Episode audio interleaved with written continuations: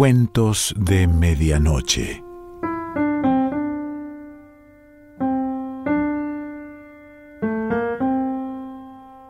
El cuento de hoy se titula Érase una vez y pertenece a Nadine Gordimer.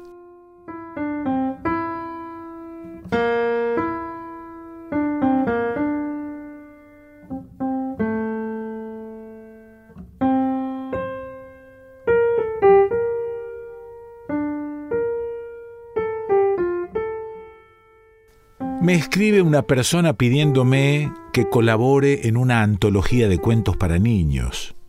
Contesto que no escribo cuentos para niños. Y vuelve a escribirme entonces diciéndome que en un reciente congreso, seminario, feria del libro, cierto novelista dijo que todo escritor debería escribir por lo menos un cuento para niños. Pienso en enviarle una tarjeta postal diciéndole que yo no acepto que deba escribir nada.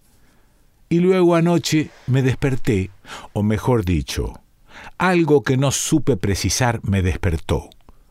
Una voz en la cámara de resonancia del subconsciente, un sonido, un crujido de esos que produce el peso de un pie tras otro sobre un suelo de madera Escuché.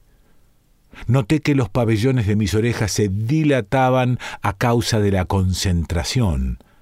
Otra vez, el crujido.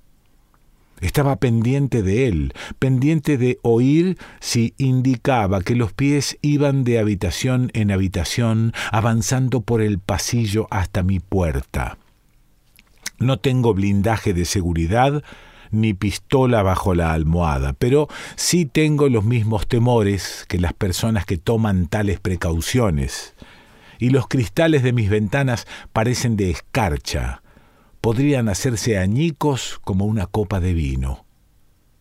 Una mujer fue asesinada, así lo expresaron, en pleno día, en una casa que está a dos manzanas de aquí el año pasado, y los fieros perros que guardaban a un viejo viudo y a su colección de relojes de pared murieron estrangulados antes de que a él le acuchillase un peón a quien había despedido sin pagarle.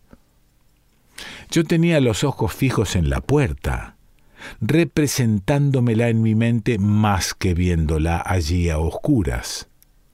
Permanecí echada y casi inmóvil, como víctima ya, pero la arritmia de mi corazón porfiaba, golpeando a uno y otro lado de su jaula corporal. Qué bien afinados están los sentidos, aunque faltos de descanso y de sueño. Nunca habría podido escuchar con tal atención en el trajín del día. Estudiaba el más leve sonido, identificando y clasificando su potencial amenaza. Pero comprendí que no estaba amenazada, aunque tampoco a salvo. No era el peso de un cuerpo humano lo que presionaba el entarimado el crujido procedía de un abarquillamiento, de un epicentro de tensión. En mitad de ella estaba yo. La casa que me envuelve mientras duermo fue construida sobre terreno minado.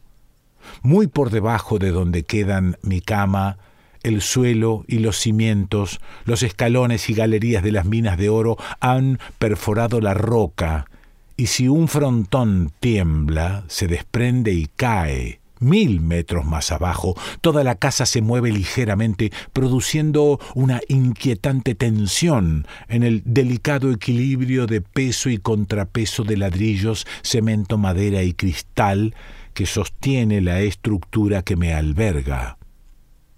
Los inarmónicos latidos de mi corazón se fueron moderando como los amortiguados últimos floreos de uno de esos xilófonos de madera que hacen los mineros trashumantes de Chopi y Tsonga, que podían haber estado allá abajo en aquel momento, debajo de mí, en el interior de la tierra la excavación escalonada donde se producía el derrumbamiento acaso ya no se utilizaba.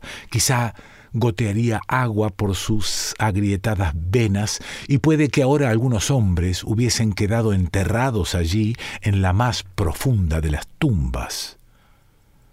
No encontraba una postura en la que mi mente se desprendiera de mi cuerpo liberándome para volverme a dormir. Así que empecé a contarme un cuento, uno de esos cuentos propios de la hora de acostarse. En una casa, en un barrio residencial, en una ciudad, había un hombre y su esposa que se querían muchísimo y que vivían felices desde siempre. Tenían un hijo pequeño y le querían muchísimo. Tenían un gato y un perro a los que su hijo quería muchísimo. Tenían automóvil y caravana para las vacaciones y tenían una piscina protegida con una cerca para que el pequeño y sus compañeros de juegos no cayesen y se ahogasen. Tenían una chica de servicio de absoluta confianza y un jardinero que trabajaba eh, por horas, muy apreciado en el vecindario, pues cuando empezaron a vivir felices para siempre, fueron advertidos por aquella vieja bruja sabia, la madre del marido, que no contratasen a nadie fuera de la vecindad.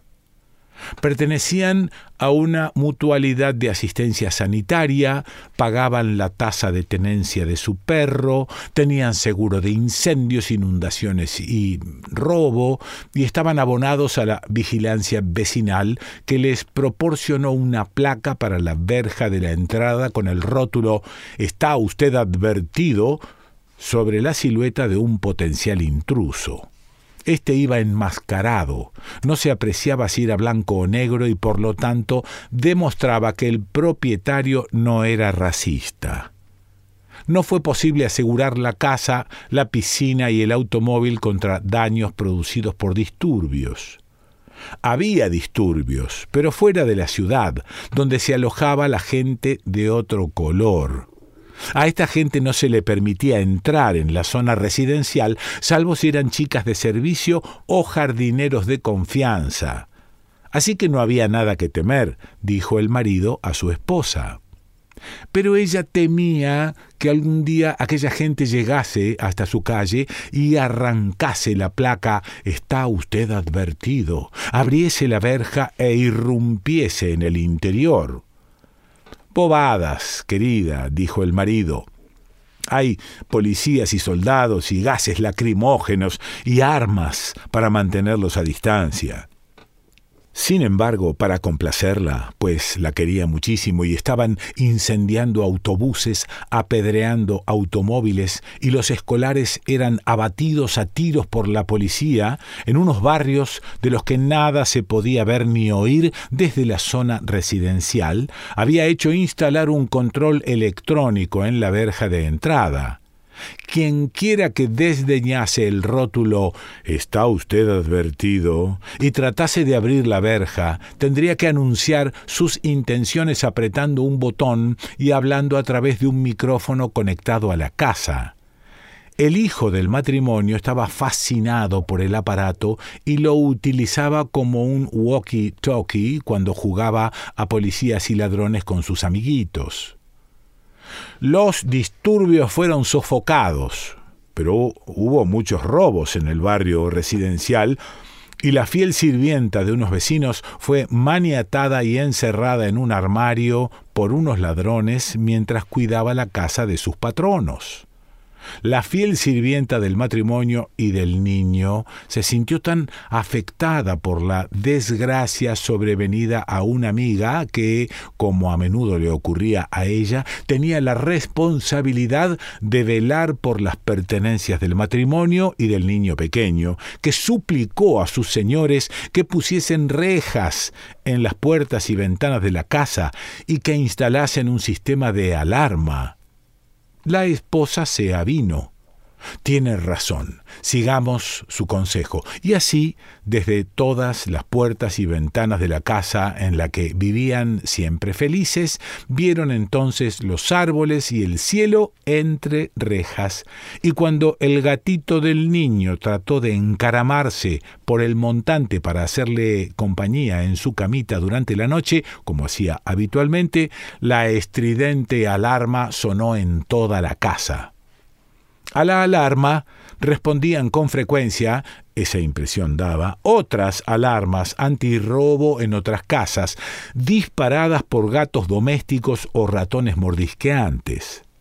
Las alarmas se sucedían por los jardines como chillidos, gemidos y lamentos, a los que pronto todos se acostumbraron, de manera que el clamor no sobresaltaba a quienes vivían en el barrio residencial más que el croar de las ranas o la musical vibración de las patas de las cigarras, protegidos por el clamoreo de las arpías electrónicas, los intrusos, cerraban los barrotes de hierro e irrumpían en los hogares, llevándose equipos de alta fidelidad, televisores, magnetófonos, cámaras fotográficas y radios, joyas y ropa, y a veces tenían hambre suficiente para devorar todo lo que hubiese en el frigorífico, o se tomaban un descanso audaz para beberse el whisky de la vitrina o del mueble bar del jardín.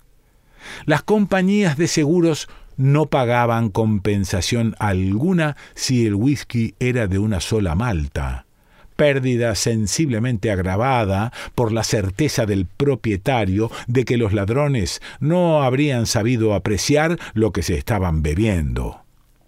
Luego vino la época en que muchos, no incluidos en las categorías de chicas de servicio y jardineros de fiar, merodeaban por el barrio residencial porque estaban sin empleo.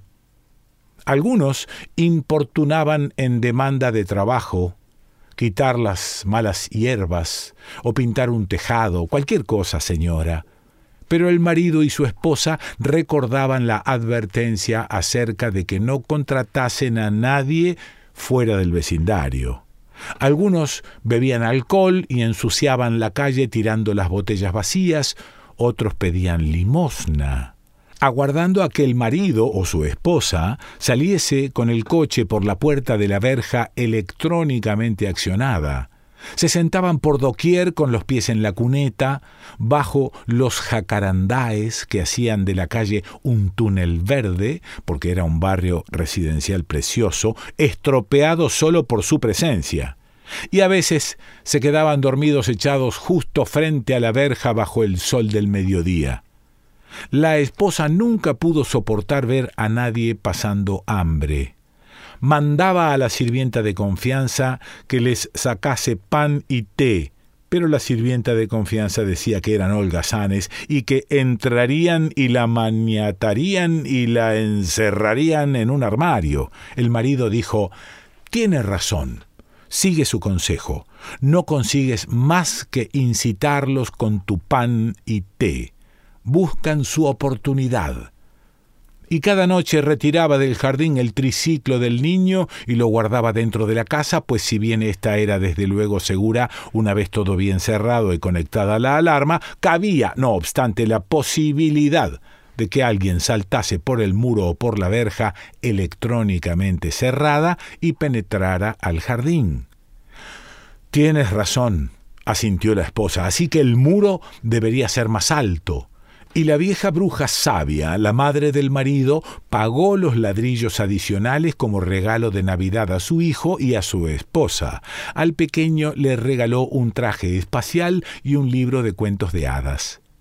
Pero cada semana había noticias de más allanamientos, a pleno día y en la oscuridad de la noche, de madrugada e incluso en el delicioso crepúsculo veraniego. A una familia le vaciaron los dormitorios del piso de arriba mientras cenaba en la planta baja.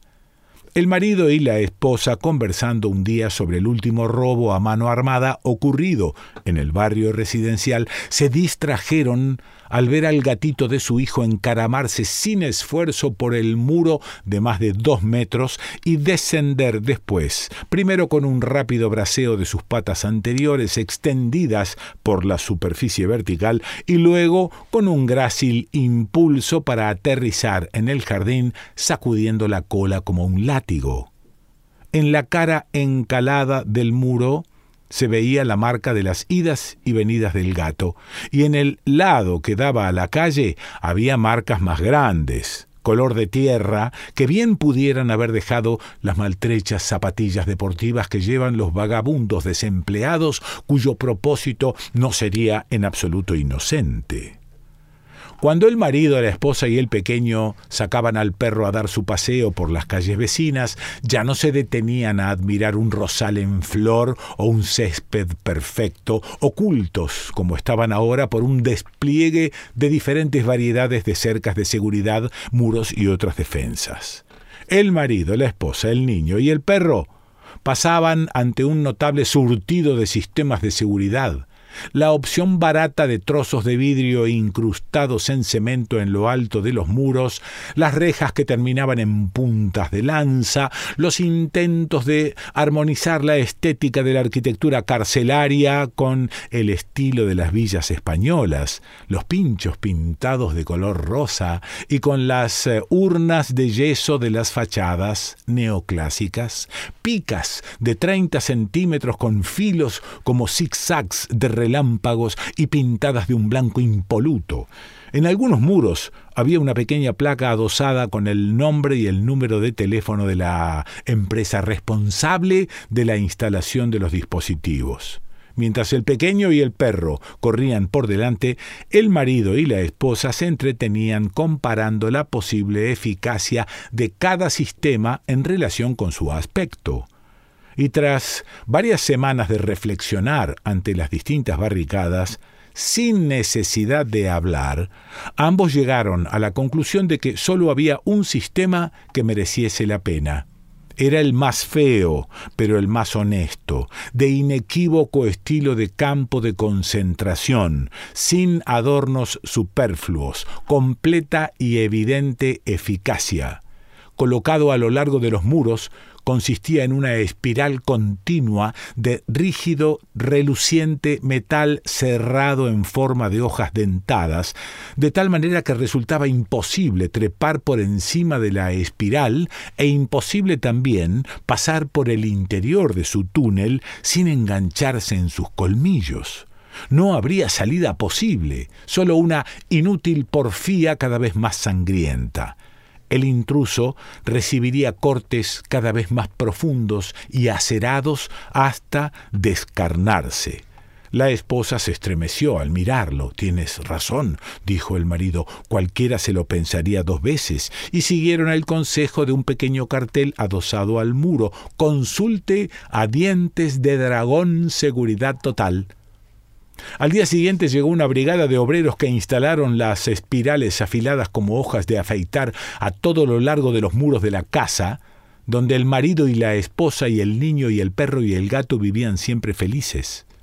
La luz del sol, reflejada en la endentadura, emitía destellos como cuchilladas, y la cornisa de filos de navaja circundaba el hogar resplandeciente.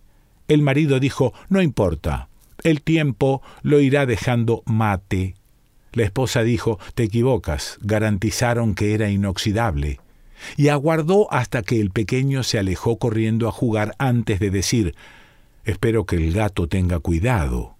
El marido dijo, no te preocupes, cariño, los gatos siempre miran antes de saltar.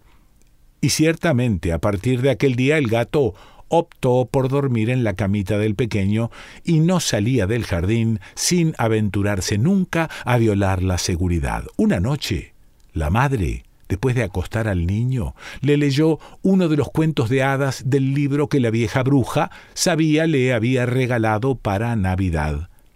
Al día siguiente el pequeño jugó a ser el príncipe que desafía la terrible barrera de espinos para entrar en el palacio y dar a la bella durmiente el beso que le devolvería a la vida. Arrastró una escalera hasta el muro. El reluciente túnel en espiral era justo lo bastante ancho para que su pequeño cuerpo pudiese penetrar, y en cuanto los afilados dientes se hincaron en sus rodillas y en sus manos y en su cabeza, gritó y forcejeó, y se encontró tanto más atrapado cuanto más porfiaba por soltarse. La fiel chica de servicio y el jardinero, a quien le tocaba precisamente aquel día, acudieron corriendo. Ella para ver qué le pasaba al pequeño y gritar como él, y el jardinero para desgarrarse las manos tratando de alcanzar al niño. Entonces, el marido y la esposa irrumpieron como locos en el jardín y algo Probablemente el gato disparó la alarma, cuyo estridente sonido se mezcló con los gritos, mientras la sangrante masa del cuerpecito era liberada de la espiral de seguridad con sierras, cortaalambres y hachuelas y transportada por el marido, la esposa, la histérica fiel sirvienta y el lloroso jardinero al interior de la casa. Nadine Gordimer.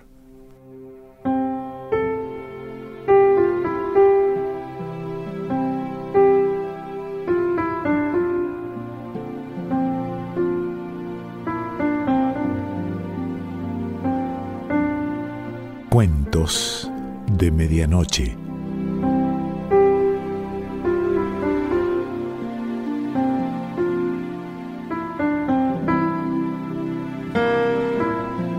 Selección Pancho Mondino.